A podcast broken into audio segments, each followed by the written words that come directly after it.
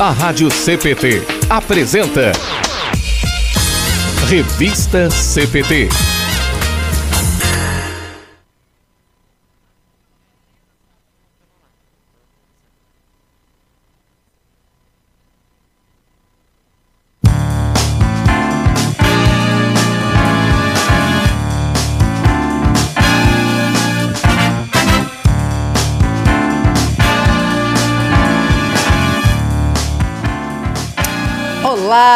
Dia, seja bem-vindo a mais um Revista CPT Kids aqui na Rádio CPT, a rádio que é uma boa companhia para você, você que está nos ouvindo em radiocpt.com.br também acompanhando ao vivo pelo nosso canal no facebook.com.br e no YouTube, youtube.com.br CPT.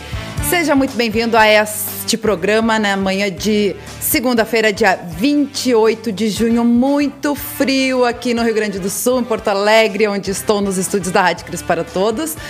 Estamos já com um dígito de temperatura e por isso que eu estou toda encasacada e de gorrinho e tudo mais, 9 graus nesse momento. Mas por isso hoje é um tema quente para aquecer aí a nossa programação. Vamos falar sobre homeschooling, avanço ou retrocesso, afinal de contas, né? É um assunto em, em, que está circulando aí no, no, meio, no Brasil e aqui no Rio Grande do Sul. Afinal de contas, é, no Congresso Nacional a gente tem uh, alguns projetos, né? Circulando com a proposta de regulamentar o ensino de crianças e adolescentes em casa já há um bom tempo. Esse debate é aqui em alguns estados também, além lá do Congresso Nacional, e aqui no Rio Grande do Sul foi aprovado um projeto de lei, então na Assembleia Gaúcha, né, recentemente, dia 8 de junho, mais especificamente, é, permitindo então, né, autorizando pais a adotarem a educação domiciliar para seus filhos. E a gente vai falar sobre isso, né? Só, temos vários países já que também é, são adotam, né, essa, essa política de, de educação em casa. Outros países que são contra, né, que é onde essa prática é crime, inclusive, né, aí na Alemanha e também na Suécia, né, a prática é considerada crime, mas tem outros exemplos aí que a gente pode trazer e a gente vai conversar sobre isso com o presidente da ANEL, professor Neuci Senger, que vai falar aí sobre esse assunto, aceitou o desafio, né, de falar sobre esse assunto para a gente debater aí, né, se é um avanço ou retrocesso. Segunda-feira, eu nunca venho sozinha, sempre venho com as meninas para me ajudar a aquecer um pouquinho a nossa programação. A Elisa e a Cíntia em Canoas, onde também tá frio, né, gurias? Bom dia. Bom dia. Hoje eu senti um friozinho, posso dizer para vocês. Tô... tô brincando. Não, aqui tá bem frio. Eu tô me preparando para amanhã, que amanhã estará mais frio ainda. Verdade. E tá um ventinho assim, cortante, sabe? De deixar o narizinho vermelho. Mas faz parte do nosso clima, né? E a gente, como a Luana disse, a gente aquece nossos corações de outras formas, né? E lembrando, gente, que a gente possa ser solidário nesse período. A gente sabe que tem vários ambientes aí que fazem campanha do agasalho, nas escolas, nas igrejas, né? Que a gente possa ser solidário e doar aquilo, não aquilo que está estragado, que não serve mais para ninguém, mas realmente repartir aquilo que pode aquecer eh, de forma física as pessoas e esse gesto também acaba aquecendo de forma emocional, né, e espiritual os corações das pessoas. Um bom dia para todos aqui comer o chimarrão aqui no sul, né? Porque para esquentar a gente toma chimarrão. A Cintia está tomando chazinho, que eu sei, né, Cíntia? Olá, bom dia. Sim, e é de balde, galera. Olha o tamanho da xícarazinha que a pessoa tá. Porque tá muito frio aqui mesmo, no Rio Grande do Sul. E eu só dou meu bom dia, desejo uma semana abençoada, porque depois dessa fala lindíssima de minha colega Elisa, né? Que é verdade, né? Às vezes a gente não tem a noção do quanto as pessoas precisam de nós, né? Se a gente é, tem uma cama quentinha, um agasalho quente para nos aquecer, nós precisamos louvar e agradecer a Deus, mas precisamos ajudar nosso próximo, né? É um momento de, de ajudar a todos aí. Então, começamos essa semana, Elisa, desejando uma abençoada semana e que todos aí possam ajudar nessas arrecadações da, da campanha do agasalho para que todos fiquem quentinhos aí nesse inverno Tria gelado, gurizada. Tria gelado. Bom dia, Lu. Bom dia, bom dia. É verdade, né? Que bom essa lembrança aí, tanto da Elisa da Cintia, da gente estar tá compartilhando o nosso amor cristão também, o nosso amor ao próximo e ajudando as pessoas, né, nesse, nesse momento. Sempre, né, gurias? Ah, claro que agora tá mais frio, a gente tem que lembrar aí e também é, se envolver nessas campanhas todas que tem de agasalho. Aí eu me lembrei, né, nós temos o Fundo Emergencial de Cestas Básicas, também um projeto bem legal aí da nossa liderança leiga, né, da, da, da Igreja Evangélica Luterana do Brasil, inclusive já foi assunto aqui no Revista CPT, então tem várias formas de a gente estar tá podendo ajudar as pessoas, porque afinal de contas são uh, situações, dificuldades que, que, várias pessoas passam já por um bom tempo, mas na pandemia aí uh, isso aumentou, né, o número de pessoas que estão precisando aí da nossa ajuda. É, e o pessoal vai participando aí com a gente, ó, o Rodrigo já está colocando ali os recadinhos na nossa interatividade, lembrando que você pode estar comentando através do Face, do YouTube e no nosso CPT Zap no 5133 32 2111. Antes de fazer essa doação com o nosso convidado, vamos lembrar os nossos apoiadores culturais que ajudam a levar todos os dias a nossa programação para todos os lugares do Brasil e do mundo. A Editora Concórdia há 97 anos publicando a palavra que permanece. Acesse editoraconcordia.com.br e confira diversos materiais e produtos para alimento e crescimento espiritual de toda a família. E toda segunda-feira com o Revista CPT Kids a gente reforça aí o conteúdo da Criança Cristã, que é a marca infantil e juvenil, né, da Editora Concorde, onde você confere acessando criançacristã.com.br diversos conteúdos para auxiliar. Também tem um canal no YouTube com vídeos, né? O pessoal utiliza muito aí para levar o amor de Jesus na linguagem das crianças, né? Entre outros conteúdos bem bacanas que você confere por lá. E também contamos com o apoio cultural da Hora Luterana, trazendo Cristo às nações e as nações à igreja. A Hora Luterana que também tem diversos conteúdos, né? Materiais e projetos bem legais que você conhece acessando oraluterana.org www.radiocristo.br. E fica o convite para que você também acompanhe a nossa programação ao vivo da Rádio Cristo para Todos. Toda segunda-feira nós temos o programa Homens de Fé, também apresentado aí pelos leigos né, da nossa igreja, os jovens e a Hora Luterana, que é a nossa parceira cultural, sempre trazendo um conteúdo edificante às duas horas da tarde, no horário de Brasília, aqui na Rádio CPT, a rádio que é uma boa companhia para você. E agora sim, aqui nos estúdios da Rádio Cristo para Todos, né, o presidente da ANEL, professor Neuci Senger, mais uma vez com a gente aqui, né? Aceitou, além de aceitar o desafio de falar sobre esse assunto, passar aí por esse frio para vir até aqui, né, Neuci? Bom dia. Bom dia, Luana. E já estendo aí o meu bom dia a Elisa e a Cíntia também. É um prazer rever vocês todas, né? É um prazer estar na companhia de vocês em mais uma edição aí do CPT Kids para falar sobre hoje, para falar sobre esse assunto aí que está é, sobre a mesa, digamos assim, né, no contexto educacional, não só gaúcho, né, no contexto educacional brasileiro. É uma alegria estar aqui mais uma vez. Que bacana, que bacana. A Cintia já teve a oportunidade de estar com o professor Neuci, né, também aqui na programação, mas a Elisa, acho que é a primeira vez que inclusive foi, foi seu professor, foi isso, Elisa? Oi, bom dia. Eu digo que o Neuci é meu diretor. Eu trabalhei lá em Estância Velha, no CLAC, né? Foram cinco anos, eu acho, quatro anos, né? Um período maravilhoso. Fui orientadora lá na escola. E eu digo que é o meu diretor, ele ainda brinca, né? Ah, faz tanto tempo, né? Mas quando a gente, ainda brinquei no início, né? Quando a gente, a gente aprende coisas boas, né? Fica para sempre na nossa memória. Tenho um carinho muito grande pelo Neuci, pela Helena e por toda aquela comunidade lá daquela escola. Eu, eu, ele sabe o quanto eu saí assim com peso, né? Quando eu saí de lá, né?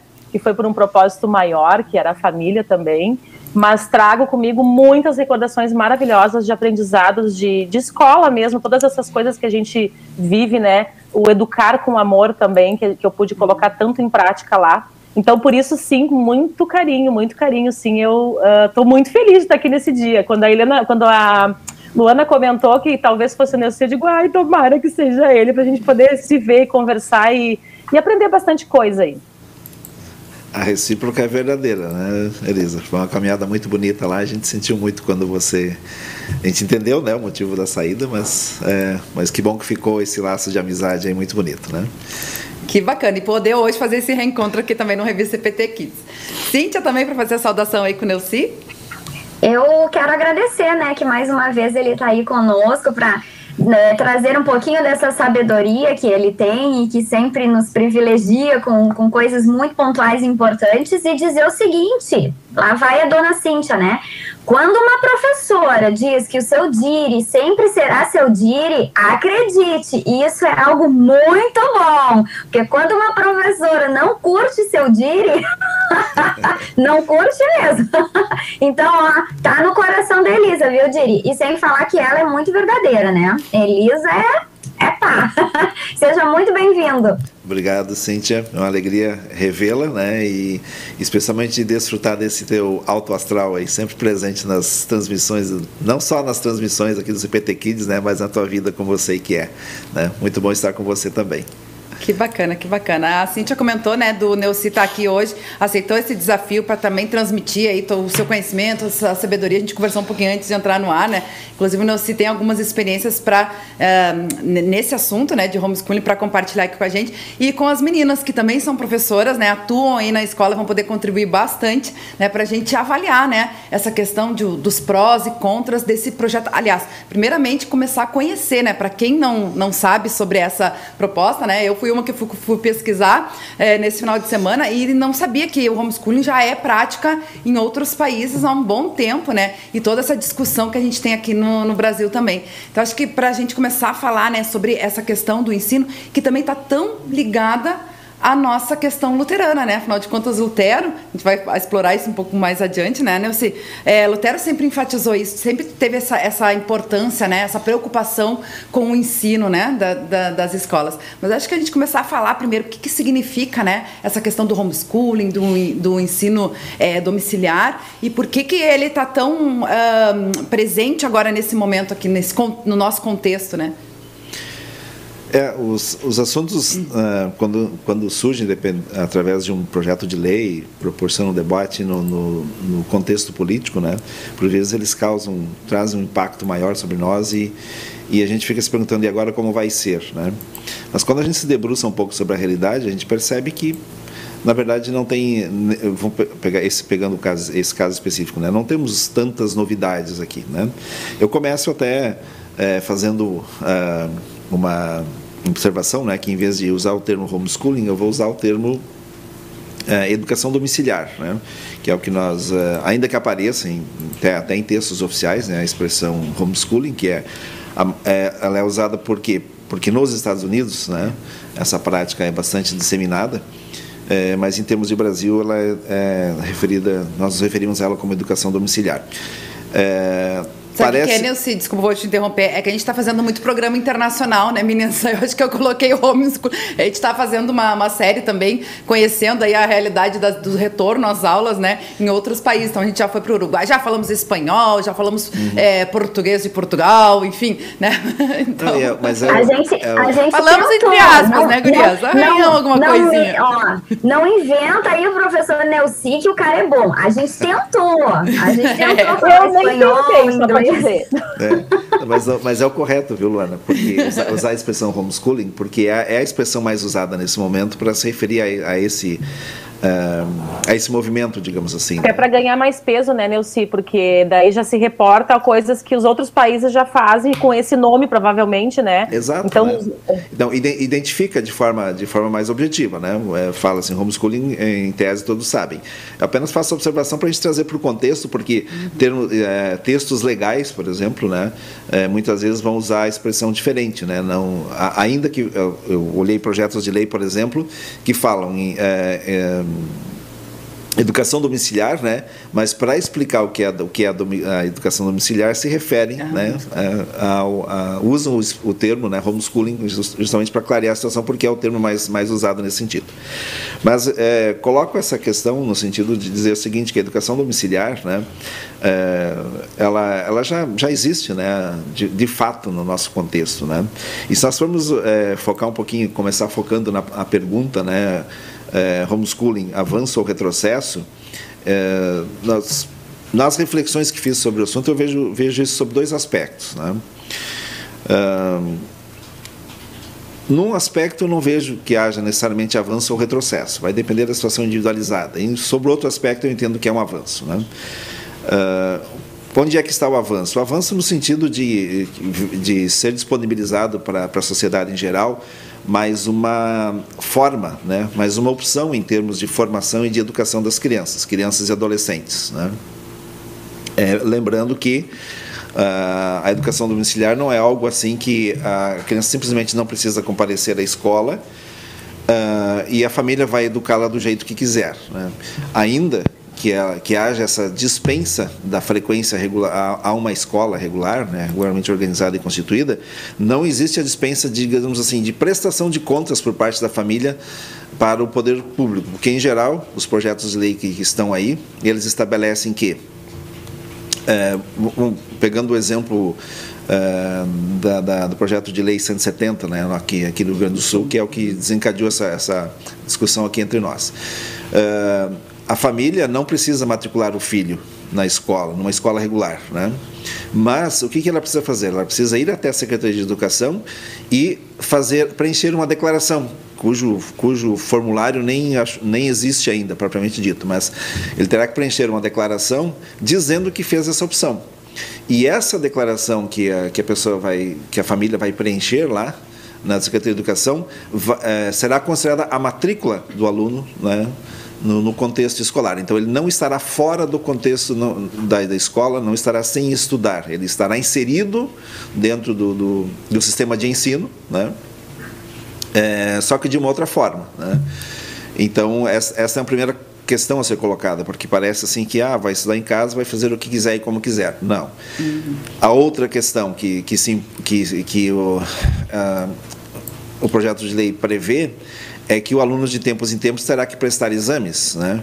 Portanto, ele vai ter que seguir uma, um, uma se pegarmos aí a BNCC, né, conteúdos programáticos que são cobrados, né, conhecimentos que são cobrados, exigidos dos alunos que estarão frequentando as escolas regulares, vão ser exigidos dele também, dessa criança também, nos exames formais que ele em algum momento terá que prestar para validar esse, é, esse estudo domiciliar que ele fez. Né? Então não é algo tão aberto e tão solto assim como, como se, como se por, parece, né, como a, a, a expressão dá a entender que, que seja. E neste aspecto, então, eu vejo o seguinte: é, é, é um avanço pelo fato de que é uma outra opção que é dada para a sociedade em termos de formação das crianças, né, em termos educacionais. Quando eu, eu coloco aqui no outro. Sim? Deixa eu só fazer um parênteses assim para os nossos ouvintes, né? Uh, nós temos, eu não vou saber dizer a lei porque eu sou orientadora de formação e não supervisora. As supervisoras é que sabem de lei bastante, né? Mas uh, só para explicar que nós temos uma regulamentação no Brasil, no Brasil, né? Em que as crianças não podem ficar fora de escola. Então, talvez a gente não se dá conta disso, mas quando a gente vai pedir uma transferência, por exemplo, de uma criança, quero levar para outra escola, essa, pelo menos a, a realidade de escolas que eu vivenciei até hoje, então a família tem que ir lá naquela outra escola trazer um documento comprovando que tem vaga lá, para daí então ir a transferência. Então, assim, não, não pode sair sem ter para onde ir, né?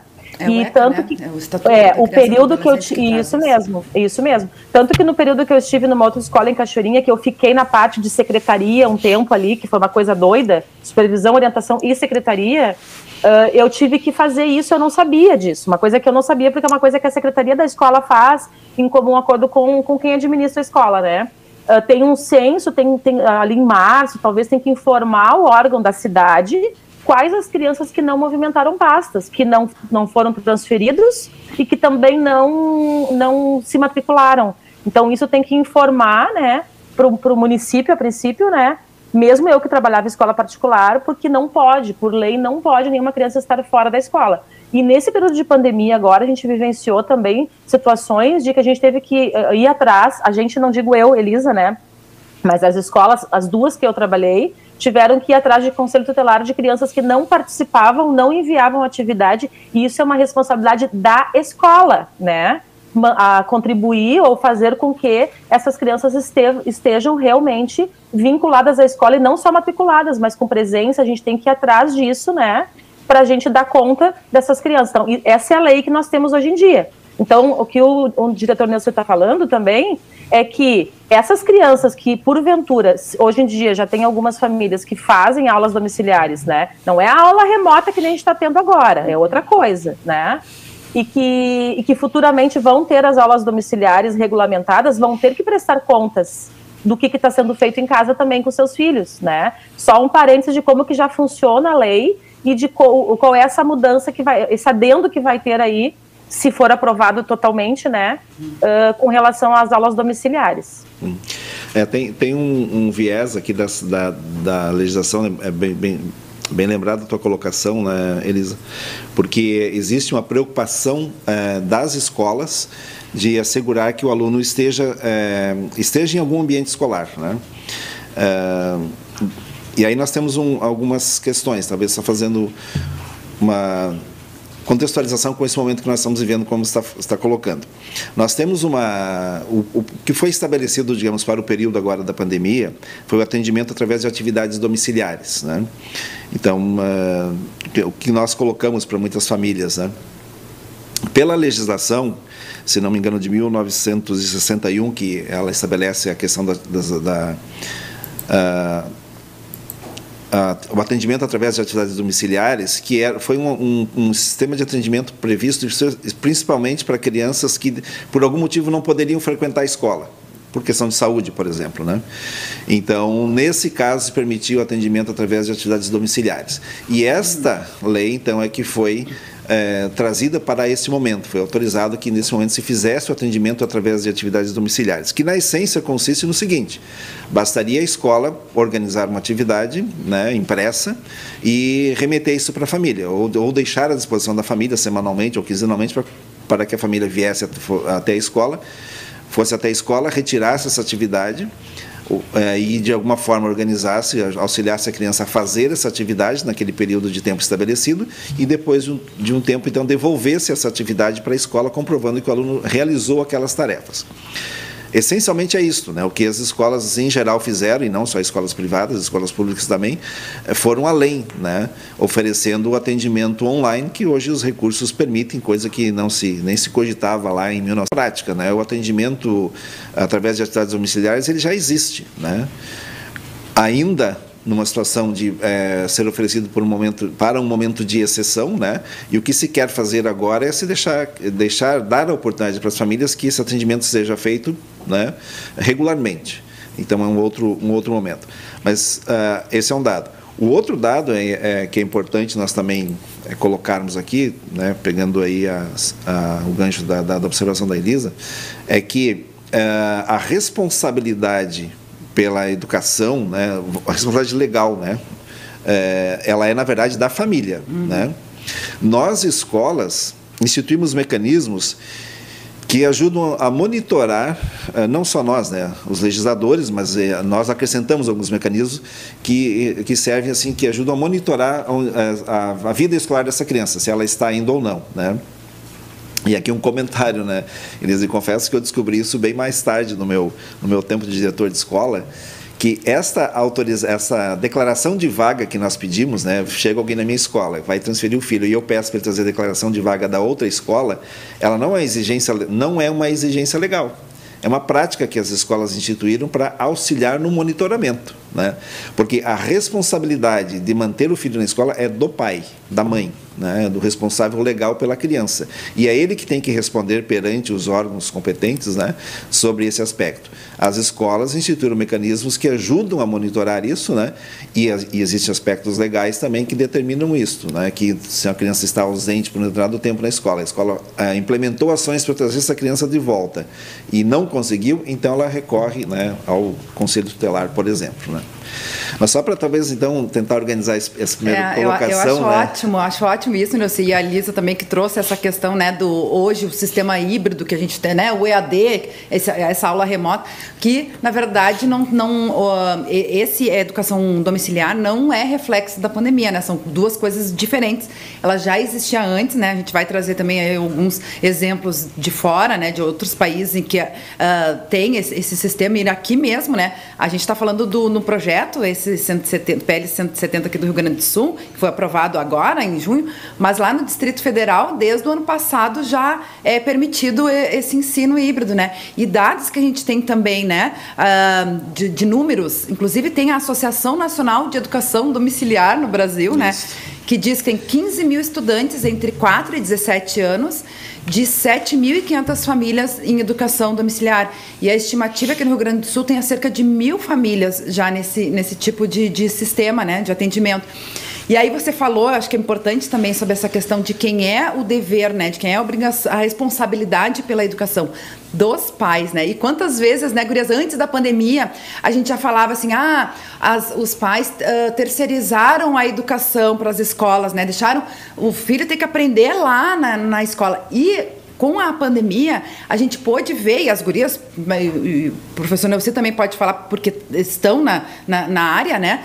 Na atuação na, nas escolas, é o quanto os pais acabaram se envolvendo, né? Sendo envolvidos e se envolvendo na educação dos filhos por causa da, deles estarem em casa, estudando em casa, né? Então acho que e isso a gente pode trazer para o gancho do avanço ou retrocesso, né? Isso. Porque antigamente as crianças aprendiam em casa, até, né, uhum. terem as escolas e tudo mais, para que elas pudessem ter esse, esse atendimento mais uh, profissional, mais habilitado, né? Com pessoas uh, que tivessem esse conhecimento para transmitir para as crianças. E hoje, então, em casa, com os pais também, claro, sendo atendido pelas escolas né? Tendo toda essa, essa é, todo esse suporte também, mas é esse envolvimento que também, né, acaba a gente podendo pensar assim, né, se algumas coisas elas voltam atrás de uma forma diferente, porém com esse mesmo sentido de, de transmitir o conhecimento que elas possam aprender. Né? É porque quando se fala em avanço ou retrocesso, eu coloquei antes que eu vejo como avanço por se constituir mais uma modalidade que vai ser disponível, né? vai ser, digamos assim, cuja oferta poderá ser ampliada e eh, mais pessoas poderão utilizar, porque de fato ela já existe sobre certos aspectos hoje. Então, nesse sentido, eu vejo como um avanço. É, no outro aspecto, no, no, é, quando nós pensamos assim em qualidade de ensino, ah, mas o ensino vai melhorar ou vai piorar. Nesse caso, eu não vejo nem como avanço, como nem tanto como retrocesso. Por quê? Pode ser avanço para algumas situações e pode ser retrocesso para outras. Assim como nós temos no ambiente presencial, dentro da escola, crianças que é, é se, ambient, se é, integram bem a esse espaço, né? E tem um excelente aprendizado e desenvolvimento cognitivo em todo, não só o cognitivo, né? Mas em todos os sentidos, todas as áreas aí. É, e tem aqueles que têm mais dificuldade com relação a isso. No, uh, na educação domiciliar vai acontecer a mesma coisa. Nós teremos crianças que vão se desenvolver muito bem e outras que nem, nem tanto. Né?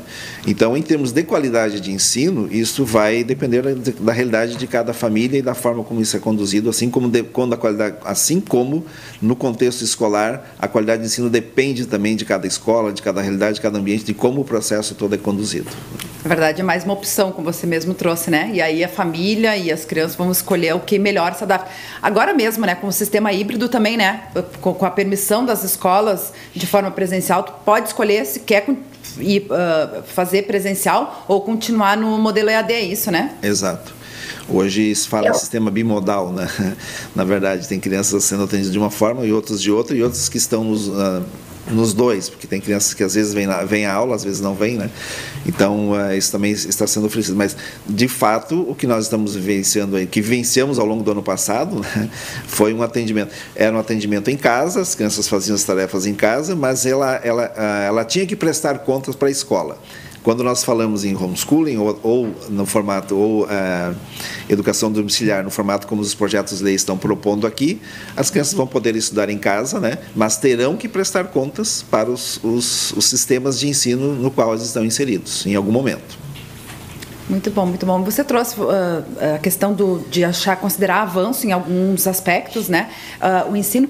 E acho que a gente pode trazer mais na prática também, né? Por exemplo, os Estados Unidos, né? Que é um uh, país em que já aplica essa realidade há, há bastante tempo, né? O que, que os fatores que levam as, as, os pais a adotarem essa modalidade, escolherem, né? Fazerem essa escolha para os seus filhos, né? A gente estava falando antes, né? Que é muito mais a questão da segurança, né? Porque várias são vários os fatores que, que levam, né, aos pais escolherem essa modalidade para os filhos. Pode ser, inclusive, a gente está aqui, né, numa, uma, falando aí na, na, rádio da Igreja Luterana, né, a questão confessional também. A gente sabe nos, nas escolas uh, pa, pa, privadas, né, muitas como as nossas luteranas, elas trazem a sua confessionalidade. Tem essa questão também, mas tem outras questões, como por exemplo nos Estados Unidos, que é mais a questão da segurança, né?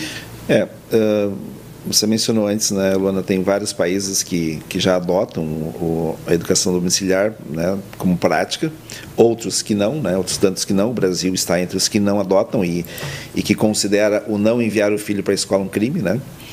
É, então, não quero entrar nesse, no mérito de, uh, propriamente disso, dessa questão, mas citar alguns dados aqui que são, que são importantes e ajudam a refletir.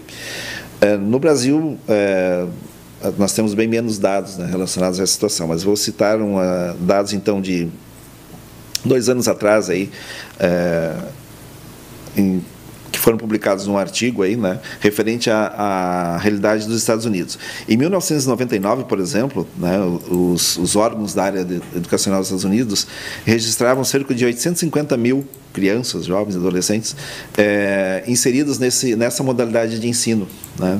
enquanto que no ano de 2016 ah, o, esse mesmo levantamento né, apontou que já existiam cerca de 2 milhões de jovens inseridos no, no, lá no homeschooling. Né? Não vejo que é uma, uma modalidade é, que cresceu né, significativamente significativamente no contexto dos Estados Unidos, né? E sem pandemia, né? É um período pré-pandemia. Pré e agora outro dado também que é, que é interessante em relação a, a, a, essa realidade lá, né? É que num primeiro momento, uh, entre outros motivos, né? Uh, um, um, dos principais que era apontado para, pelas famílias para procurar o, o homeschooling era a preocupação com a questão da formação de valores né, é, dos seus filhos. É, nós sabemos que no contexto dos Estados Unidos a, a questão da abordagem do ensino, do ensino, religioso dentro do contexto da escola pública isso é muito muito restrito, não existe, né? Realmente é algo que não, não, não pode acontecer dentro do contexto do ensino público. E então, num primeiro momento, a preocupação com o homeschooling estava mais ligada assim, era, partia de famílias que queriam que seus filhos tivessem a formação dentro dos valores, né, os quais estavam ambientados, dentro dos valores é, ligados à sua religiosidade. É, e como eles não viam isso acontecendo no contexto da escola, então optavam por traba trabalhar com os filhos, fazer o processo educacional dos filhos em casa. Hoje, é, tem um outro fator que, que, que motiva as famílias, né? a buscarem uh, esse atendimento domiciliar, o homeschooling, praticar o homeschooling nos Estados Unidos. Está muito mais relacionado à questão de segurança, né, em função uhum. das questões que nós, não só na, nas escolas públicas, mas em escolas privadas, também nos Estados Unidos, a gente, a gente vê acontecendo. Mas, em geral, as pesquisas que são, que, os dados que, que são apresentados, eles são oriundos de pesquisas feitas em relação à realidade das escolas públicas. Então, existem diferentes motivos para se é, defender a questão é, do homeschooling. Né? Uh, mas, como eu disse, é, coloquei já anteriormente, né, tem essa preocupação com a questão de dar uma opção para as famílias, né? Mas o que nós vamos perceber em última análise é que, em geral, né, isso em termos práticos ele é pouco aplicável, né? Ou, ele é aplicável por uma minoria realmente da, da, do contingente populacional, né? Muito bom, muito bom. É outra questão que a gente estava falando também antes, né, Neuci? Aí a gente também tentar quebrar algumas, alguns mitos, né? É a questão da socialização, porque a gente pensa assim, né? A criança na escola ela vai ter a socialização com, né, os, os alunos da mesma faixa etária, né? E, e, e to, toda essa questão. Se a criança tiver ensino domiciliar, ela vai perder isso. Isso pode prejudicar ela no, na sua formação, no seu desenvolvimento, inclusive depois, né, para um ambiente de, de trabalho e tudo mais. É, o, esse, esse, é um dos primeiros argumentos né, que, que é citado no, aí quando se fala sobre a questão da de inserir a criança né, no, numa educação domiciliar. Né? Eu digo que ele, ele tem assim, uh, ele é frágil, é um argumento frágil. Né? Nos, nos, dias de hoje, a questão da socialização, né, ela é algo muito fácil de se proporcionar ela em outros ambientes, né, para as crianças. Então, uh, uh, se nós não tivéssemos, né, vamos, vamos, vamos é, fazer um exercício aqui é, de imaginação. É, nós tivemos agora a escola, a, a, frequência à escola foi, foi retirada, essa possibilidade de frequência à escola foi retirada das crianças no ano passado, né? por conta da pandemia. Só que também nós enfrentamos a situação de que não foi só retirada a possibilidade de ir à escola, né? que foi retirada das crianças foi a possibilidade de circulação, de convivência, de interação com outras, né? As, das famílias interagirem com outras famílias, é, houve realmente, o, se implantou o distanciamento social. Né? É, então, muitas crianças, é, sim, né, adoeceram, depressão, uh, ansiedade, uma série de questões, e, e, tem a ver sim com o fato de não estarem convivendo socialmente, mas não, não com o fato de não estarem convivendo, tendo esse convívio social apenas na escola. Né? É um fator importante, é um fator, eu digo, eu digo, que a rotina, né, não sou eu quem diz isso, na verdade, especialmente psicólogos né, colocam essa questão, que a rotina escolar ela é estruturante para a vida uhum. da criança, né? ela minimiza uma série de ansiedades, porque a criança tem aquilo como algo estabelecido que ela vai fazer e pronto. Né? Então, isso auxilia na organização da criança como um todo, inclusive na, na sua questão emocional. Mas, se nós pensássemos, por exemplo, e é aqui que eu entro na questão do exercício mental, né?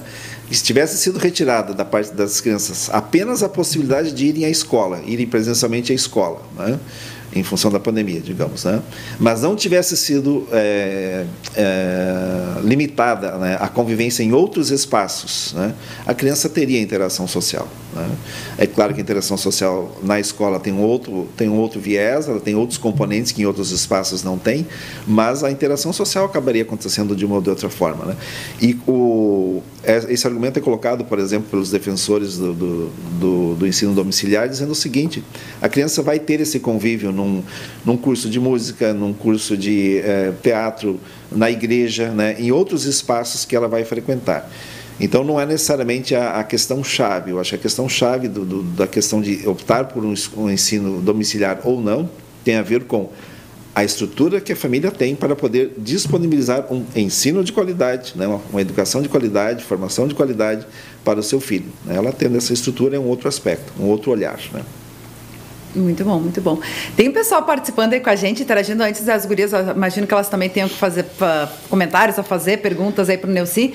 Mas olha só, a um, Juliana Kenning, a prima da Elisa, né? Ela colocou, a gente estava falando antes sobre a questão do ensino remoto, né? E as atividades domiciliares.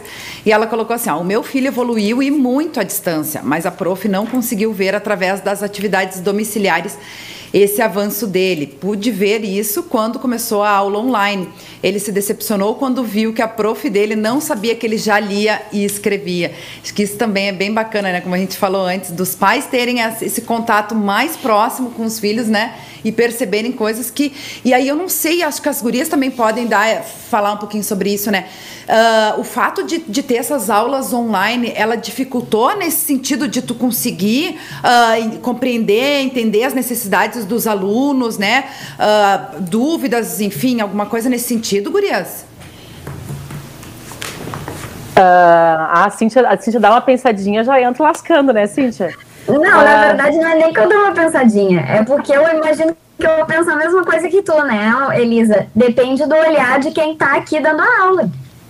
Eu conseguia sentir os meus alunos, assim como imagino que a Elisa, porque nós somos muito parecidas nessas questões, eu conseguia sentir quando os meus alunos não estavam bem quando tinha alguma situação em casa ali. Eu consegui em uma aula que a gente fizesse orações para um pai de um menino que estava sendo internado no hospital e ele não falou a aula inteira, ou seja, ele é mega falante e ele não falou. Então, assim, eu, eu, eu, eu, eu vejo com a Elisa assim que depende de quem está aqui, né? Porque a gente conseguia sim ver todas essas questões dos alunos, mesmo tendo vários, né? Porque que nem eu, Elisa, tem muitos alunos, porque a gente tem várias turmas. Então vai depender disso, né? Dessa da pessoa, do professor que, é. que tem o seu. Não, não é uma crítica, né? Por favor, não é uma crítica, né? Porque cada um tem a sua sistemática pedagógica da aula.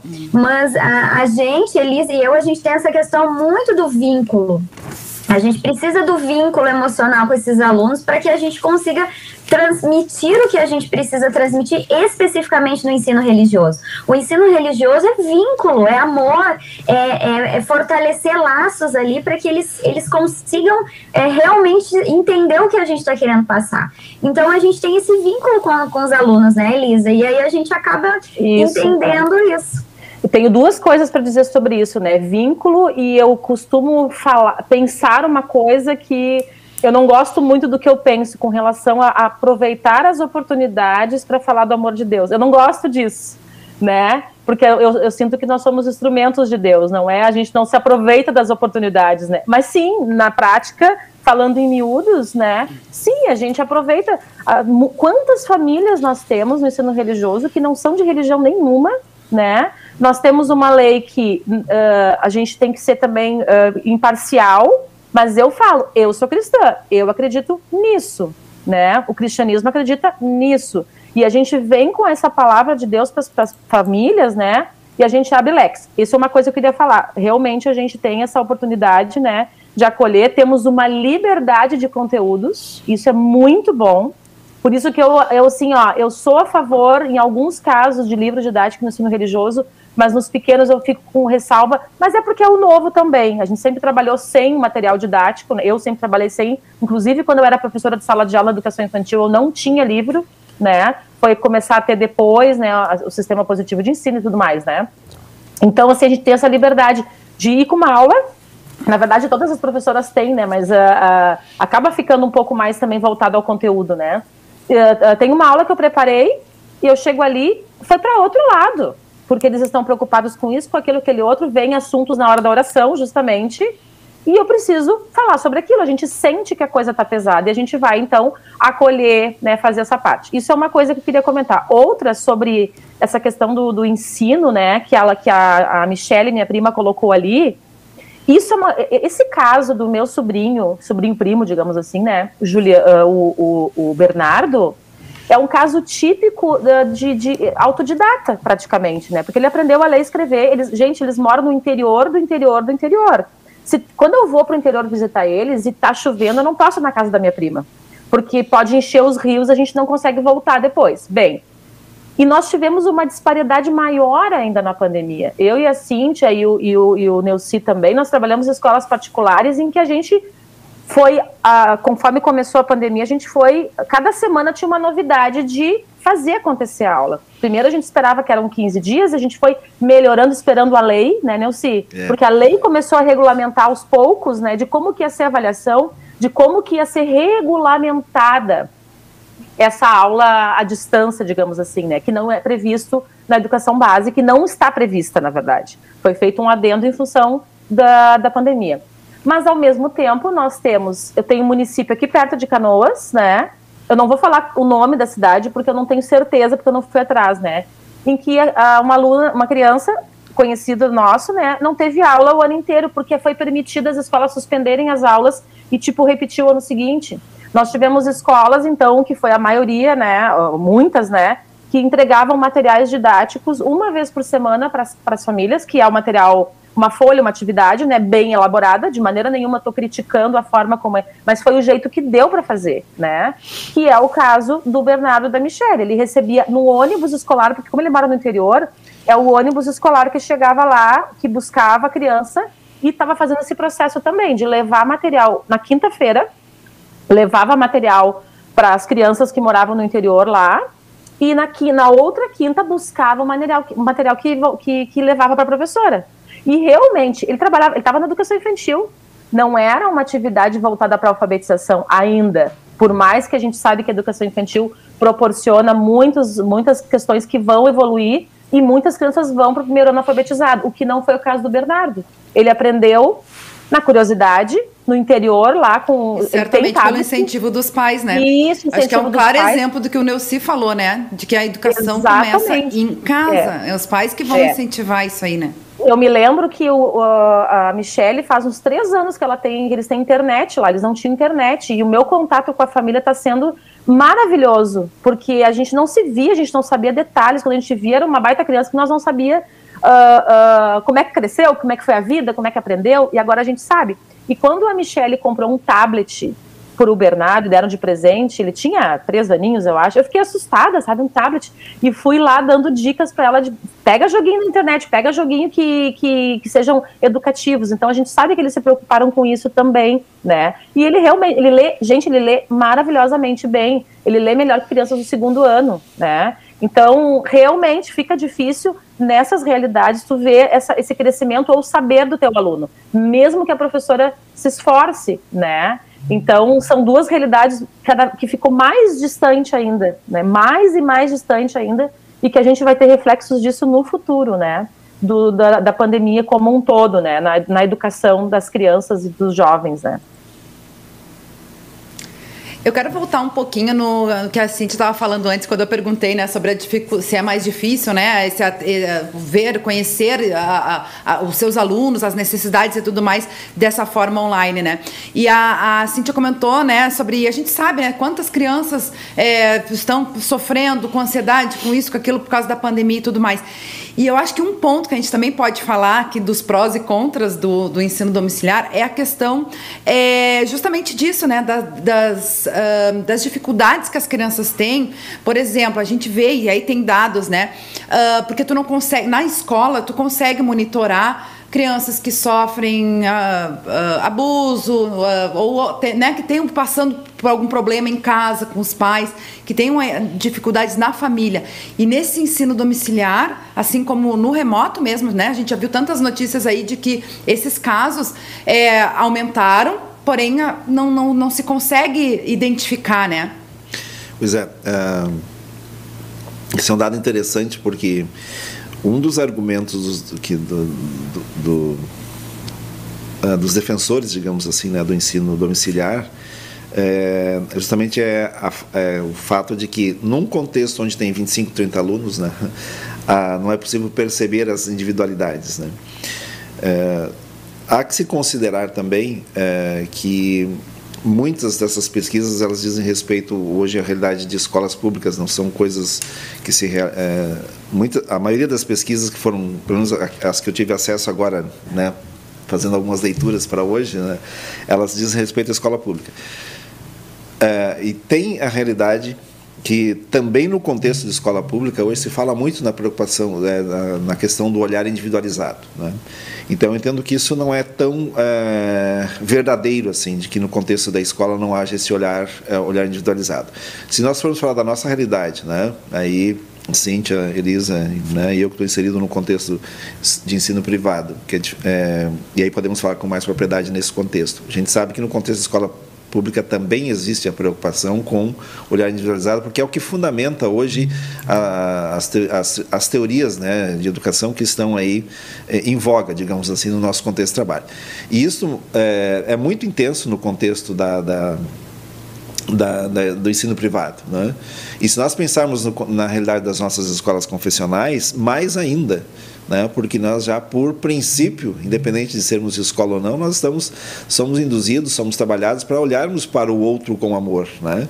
para nos preocuparmos com o outro em todas as suas questões, em todas as, as situações que ele está enfrentando. Então, num contexto de escola, muito mais. Né? E existe esse olhar, essas questões são identificáveis, sim, e as escolas atuam. Né? Tanto é que uh, o índice de atendimentos individualizados que acontece com as famílias né, é enorme dentro do contexto das escolas. Uh, e muitas escolas, e agora falando da, de, uh, me referindo, reportando aqui a relatos que eu ouvi da parte de escolas associadas à ANEL, né, nas nossas interações ao longo do ano passado e esse ano também, é, as escolas todas têm relatos de situações que elas tiveram que interferir é, e em dado momento é, chamar a família para um atendimento presencial, né? ou então fazer atendimentos individualizados com, com famílias para interferir em situações que eles entendiam que é, precisavam ser, sofrer alguma adequação, algum ajuste. Né? Então, ah, esta interação da escola com essa realidade, aí eu quero voltar um pouquinho quando eu falei sobre a questão da socialização, que ela pode acontecer em outros, em outros espaços, pode e acontece, né? mas eu não quero min, menos, é, minimizar, digamos assim, a importância da interação que acontece no contexto escolar. Né?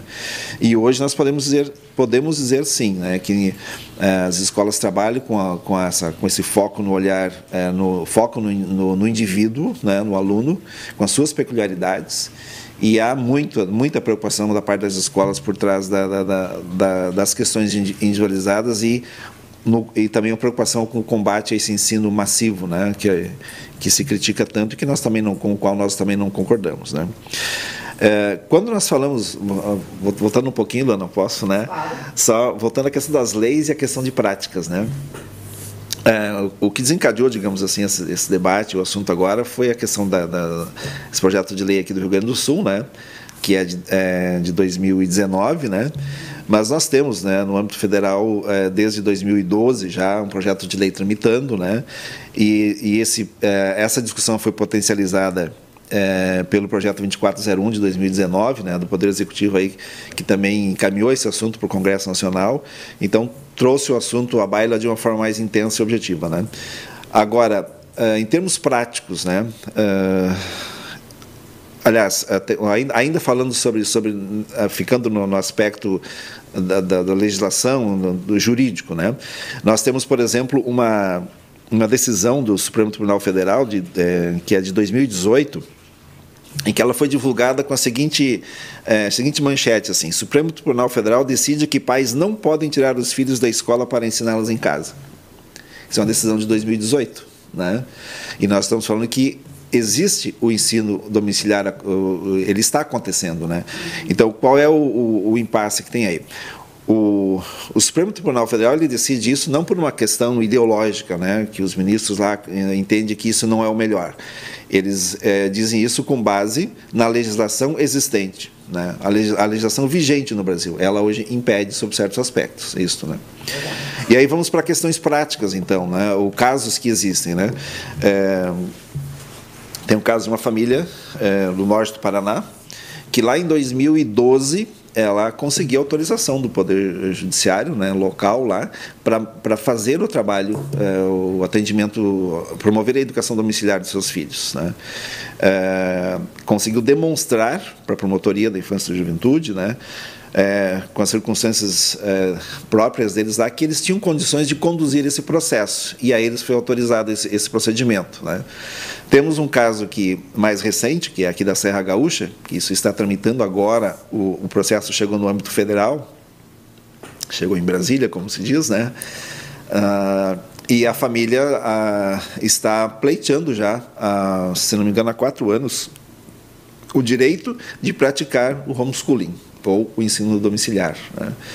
Eh, eles estão praticando, né? mas até agora isso não foi legalmente autorizado. Mas, é, mas, houve um momento que eles decidiram, por um conjunto de fatores, que não é o meu caso citar aqui agora, mas decidiram que eles queriam promover em casa. E aí nós temos situações distintas, por exemplo, é, no caso do Paraná, um dos, dos, argumentos fortes que foi, que foi elencado para defender essa posição da família era o fato de que a, a, família. Uh, ele, o pai das crianças, por exemplo, ele era docente do ensino superior, uma estrutura né, toda é, condições né, de, de, da estrutura familiar de praticar isso. Né. No caso aqui da, da, da, Serra Gaúcha, aqui, a família, eles não são docentes, né, sequer têm uma formação completa nessa área, e muito menos do ensino superior, né, mas também estão pleiteando esse, esse, esse, esse direito. E aí entra um outro também outro dado, assim, é, mesmo sendo ensino domiciliar, como nós já comentamos anteriormente, eles vão estar sujeitos à estrutura padrão de ensino, terão que cumprir determinados conteúdos que o aluno, que o aluno em algum momento vai ter que prestar contas, né?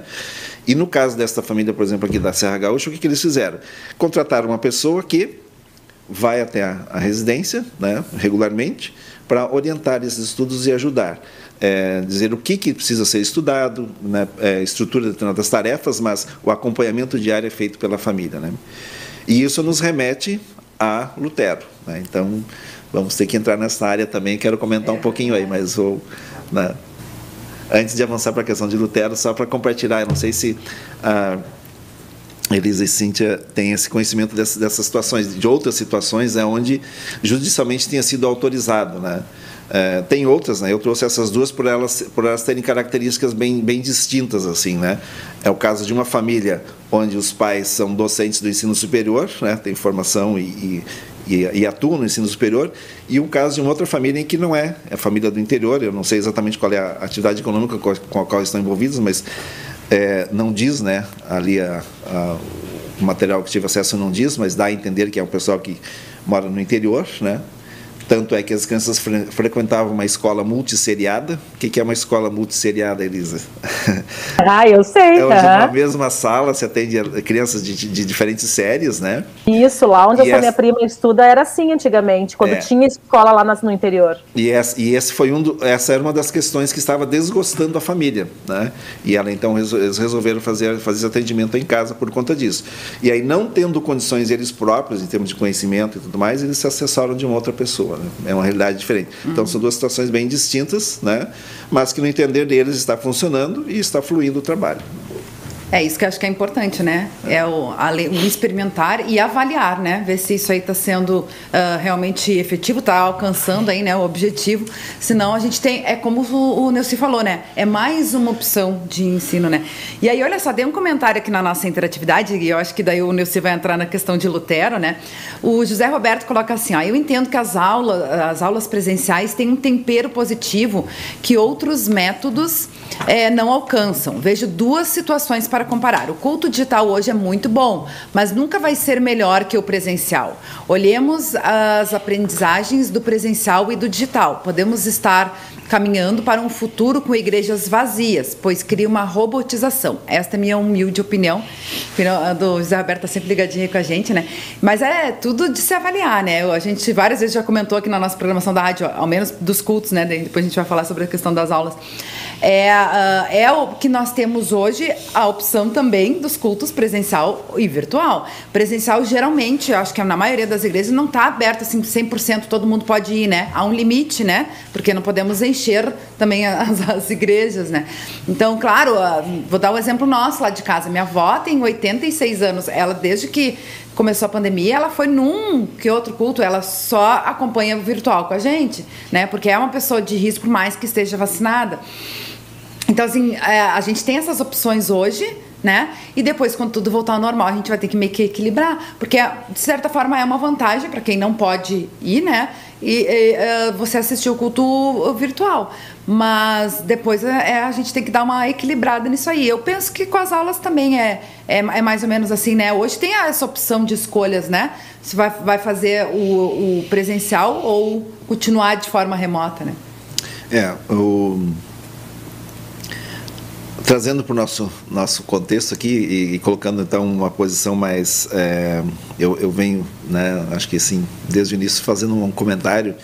É, não no sentido de fazer a defesa, necessariamente dizer que, que ok, né, o ensino, o ensino remoto, o, ensino, aliás, o, o homeschooling, mas no sentido de dizer assim, essa é uma realidade que existe. Né? E, e, e, há casos em que, ok, ela vai, pode existir, pode funcionar e vai dar muito certo. Né? Mas, eu já fiz uma referência lá atrás, não acredito que isso seja algo que vai atender uma expressiva maioria, vai atender sempre um, um, um, grupo menor, né? Então as outras realidades, os outros formatos, os outros formatos, eles vão ser continuar sendo necessários, importantes, né? É, para o processo aí nosso da educação como um todo. Se nós retroagirmos aí 500 anos ou quase 500 anos na história, né? é, e, e dermos uma olhadinha lá no, no, no, clássico texto de Lutero, onde ele, ele cobra das autoridades públicas para que, né, é, pede que criem né, e mantenham escolas, né, é, quando ele faz a, a, sua argumentação inicial, ele cita três motivos assim básicos pelos quais ele entende que, que as autoridades deveriam criar e manter escolas. Primeiro deles, é, a falta de interesse por parte dos pais de educar os filhos. Né? Isso era, era, era visível, as famílias não, não havia realmente essa preocupação de, por parte da uma grande né, é, maioria das famílias de então, é, de promover essa educação. Tanto que Lutero várias vezes se refere né, ao conjunto ali dos, da, da nação alemã como sendo brutos, né, e usa expressões nessa linha para falar da questão da falta de, da, de como havia realmente falta de conhecimento de formação. Né? Ah, um outro argumento né, que ele cita, a falta de capacidade, né, de aptidão por parte dos pais para ensinarem. Poderia ter existido alguns então que queriam, mas não, não conseguiam porque não eram capazes, não tinham conhecimento suficiente para fazer isso. Né? E o terceiro argumento que ele cita, que ele entende que é o mais, assim, acho que é o mais, é, na, na perspectiva de Lutero, mais contundente, é o fato de que os pais, mesmo que quisessem que tivessem aptidões, aptidão para ensinar, pela questão do envolvimento, trabalho, sustento da casa, não tinham condições de fazer isso adequadamente. Né? Então, Uh, ele sugere, por isso ele defende, né, que então as, a, o poder público deveria criar escolas para onde as crianças pudessem ser enviadas, né? Ele fala ou então que, que as famílias se reúnam, né, e contratem lá um tutor, um instrutor, para que este faça o ensino então da, dessas crianças, né? Poderiam fazer individualmente, mas aí se tornaria muito caro para cada família fazer isso. Então ele sugere a, a, que as famílias se, também seriam possibilidades das famílias se organizarem e poder fazer isso. Mas ele remete, né, ao poder público o principal motivo. E claro que tem outro componente que para nós ele é fundamental. É, ele quer que essas escolas sejam escolas cristãs, né? que promovam o conhecimento secular, né? para que, que possam exercer bem aí, as pessoas possam exercer bem as, as, suas, as suas funções neste mundo, né? porque o mundo não vive só de religiosos, todas as profissões são necessárias para o bem-estar humano e Deus age no mundo através de todas elas. Então é preciso que todos estejam aptos e bem preparados para fazer aquilo que é, Deus quer que ela faça no contexto so, é, social, independente da área de atuação profissional que ela vai ocupar. E aí a importância da formação, a capacitação, porque Deus quer né, que nós, tudo aquilo que a gente faça, Ele quer que a gente faça bem, faça bem feito e que possa realmente ser proveitoso para o próximo. E aí ele vê a estrutura da escola como, algo, como uma ferramenta indispensável para esse processo, para, esse, né, para, esse, para, essa, para essa caminhada estamos falando de momentos diferentes, momentos culturais, políticos, econômicos, totalmente distintos dos de hoje. Né? Então, uh, hoje se torna muito mais viável né, o, a educação domiciliar do que na época, até por ferramentas e acessos que as famílias têm ao conhecimento, mas eu entendo que pela estrutura de, de contexto de trabalho, organização familiar como um todo, é, realmente é algo que vai, vai ficar restrito a um, a um percentual bastante, bastante pequeno assim, da população. E as escolas são fundamentais. E nós queremos, claro, aí vamos falar como igreja, né? É, vamos também falar da importância de nós termos as crianças nas nossas escolas, porque nós, como igreja, isso não é errado, nem do ponto de vista legal, né? nós dizermos, nós queremos sim que a escola também seja um, um canal né, de divulgação desse, da mensagem cristã, do amor de Deus, né, do amor que Deus tem pela humanidade em geral e as nossas escolas precisam exercer esse papel também. Que é, é, o nosso papel também, com certeza, como cristão, né? E ser sal e luz também, né, Nelci? Porque no final das contas, né, a gente, onde Deus nos colocar, a gente vai estar, né, como cristãos, dando o nosso, o nosso testemunho para outras pessoas, né? Acho que isso aí também é, é bem bacana. É, a gente vai chegando ao final do programa, né? Já, Já. estamos com o tempo estourado. Agradecer muito, Nelci, por estar aí com a gente, né? Compartilhando aí o seu conhecimento sobre esse assunto tão importante, né? Relevante aí para a nossa sociedade hoje. Quero ler mais alguns comentários, daí eu passo para as meninas também para fazerem as suas palavras finais aí. A Silvia Volter está aqui com a gente, ela coloca parabéns pelas colocações do assunto de hoje. Estamos vivendo um momento de muito crescimento e mudanças. É o comentário da Silvia, obrigada aí pela sua participação. Marisa Sarturi também está com a gente. Bom dia, irmãos. Abençoada semana a todos. Várias pessoas dando alô, bom dia, né? O Rodrigo colocou alguns comentários ali pra gente. Márcia Prit, também da Congregação São João de Rio Grande, está sempre ligadinha com a gente gente. A Simone Schucker também está com a gente. Bom dia. Uh, Carlos Plamer, no Rio de Janeiro, também está sempre ligadinho. Abençoado o programa a todos. Valério Carsburg, de Cerro Branco, também está assistindo. Nilva Salles, está dando seu alô. Jane Ribeiro, também. Bom dia, meninas. Boa semana. Obrigada pela sua participação. Esse é o pessoal participando. Antes a Magali também estava colocando um comentário ali, né? Um beijo para Magali. A Elisa Teskfeld também que está sempre ligadinha. E a gente agradece muito aí o carinho da nossa audiência. Chegou aqui por último é, o pastor Nelson Linhaus, de Presidente Getúlio, Santa Catarina Catarina também está sempre ligadinho com a gente. Muito bom a abordagem desse assunto. Parabéns aos participantes. Especial prazer em conhecer e acompanhar o professor Nelci. Abraços. É o pastor Nelson Linhaus, de Presidente Getúlio. E a gente agradece muito a sua participação aqui com a gente, Nelci, mais uma vez. E estamos sempre aí à disposição para que você possa também compartilhar conteúdo aí com a nossa audiência. Agradeço a oportunidade e encerro dizendo que nada, nada substitui o contato presencial, né? O abraço, o é acolhimento, né? O olho no olho, né? Direto, não através de uma tela, ele tem muito mais significado. Eu, eu não, não quero entrar agora aqui na exegese do termo não deixeis de congregar-vos, como é costume de alguns, né?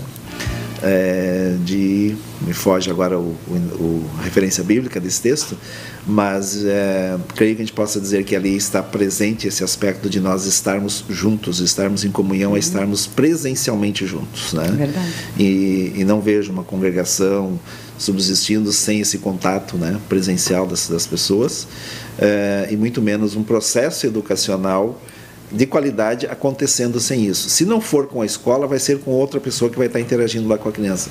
Mas essa interação ela, ela é fundamental, é indispensável. Nós não fomos criados para vivermos de forma isolada, né? e só nos relacionando via meios, meio, é, meios eletrônicos. Né? Fomos criados para estarmos juntos, como seres que, é, que, que, querem o bem um do outro né? e que vão atuar sempre pensando no, no bem-estar alheio.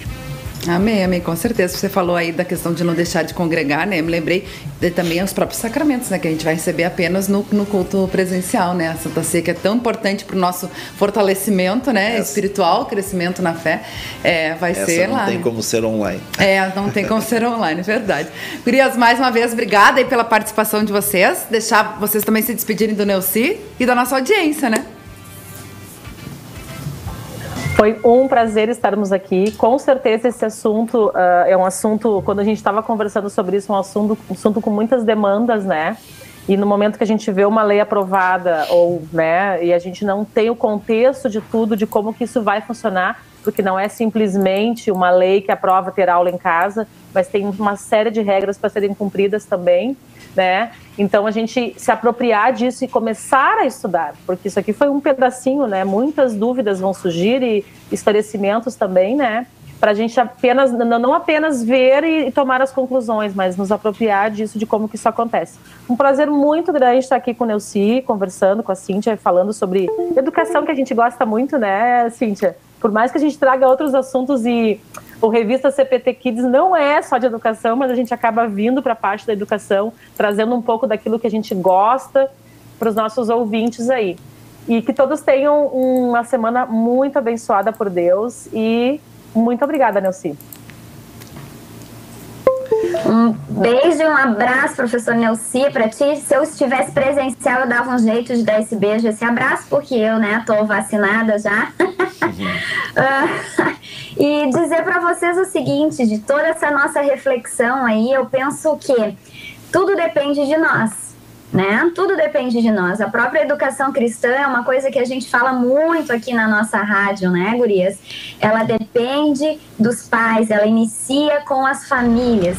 Essa questão dessa educação em casa também vai, a, a família vai ser é, o prato principal dessa questão. Precisa se estruturar, precisa ter entendimento de responsabilidade, precisa saber o quanto isso é importante. Então depende muito de nós. E aí a gente precisa refletir da seguinte forma: estamos num lugar, num país, né, que tem assim questões propícias a isso, né? Que nós somos assim bons, né? A nossa cultura nos permite que a gente possa fazer esse tipo de trabalho com qualquer pessoa ou somente algumas famílias, como o professor Nelson, vão ter acesso a isso.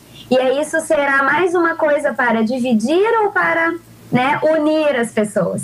Então é, é o que eu penso, eu peço, né, reflitam por aí se isso virá, virá para agregar coisas boas ou se a nossa escola continua sendo a grande agregadora de amor, educação e respeito para continuar uma, uma vida tranquila nesse país. Beijo para vocês, uma semana abençoada. Professor Nelci, obrigada. Beijo, Lu.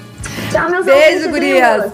Valeu, olha, gostei das tuas colocações finais aí, viu, viu, Cíntia? Fica aí como sugestão de pauta para um, programa, um próximo programa aí do Revista CPT. Guria, está tão frio aqui que eu congelei, ó. a gente agradece muito aí a participação de todos, congelado ou não. Vamos dar um tchau coletivo, desejar uma abençoada semana a todos aí para nossa audiência. Tchau, tchau.